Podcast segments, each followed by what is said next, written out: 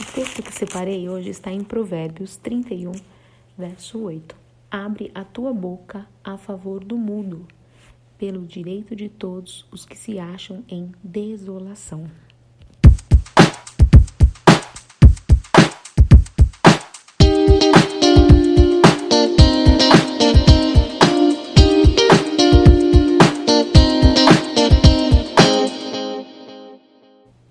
Aqui foi o conselho de uma mãe, né, para um rei.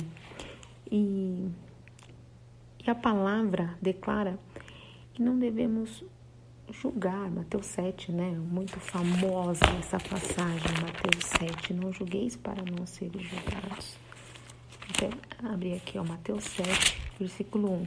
Não julgueis para que não sejais julgados, porque como o juízo com que julgar, julgardes, sereis julgados e com a medida com que tiverdes medido, vos hão de medir a vós. Muitas vezes a gente vê uma pessoa passando por um deserto, né, ou calada ali, né, não falando nada, só não se defendendo, digamos assim, né, de determinada situação. Nós também não fazemos nada. E aqui há um direcionamento, né, da parte da palavra para não julgarmos e também para possamos buscar é, pelo direito daquela pessoa que está em desolação, está num deserto. É uma fase. Nós temos que compreender isso.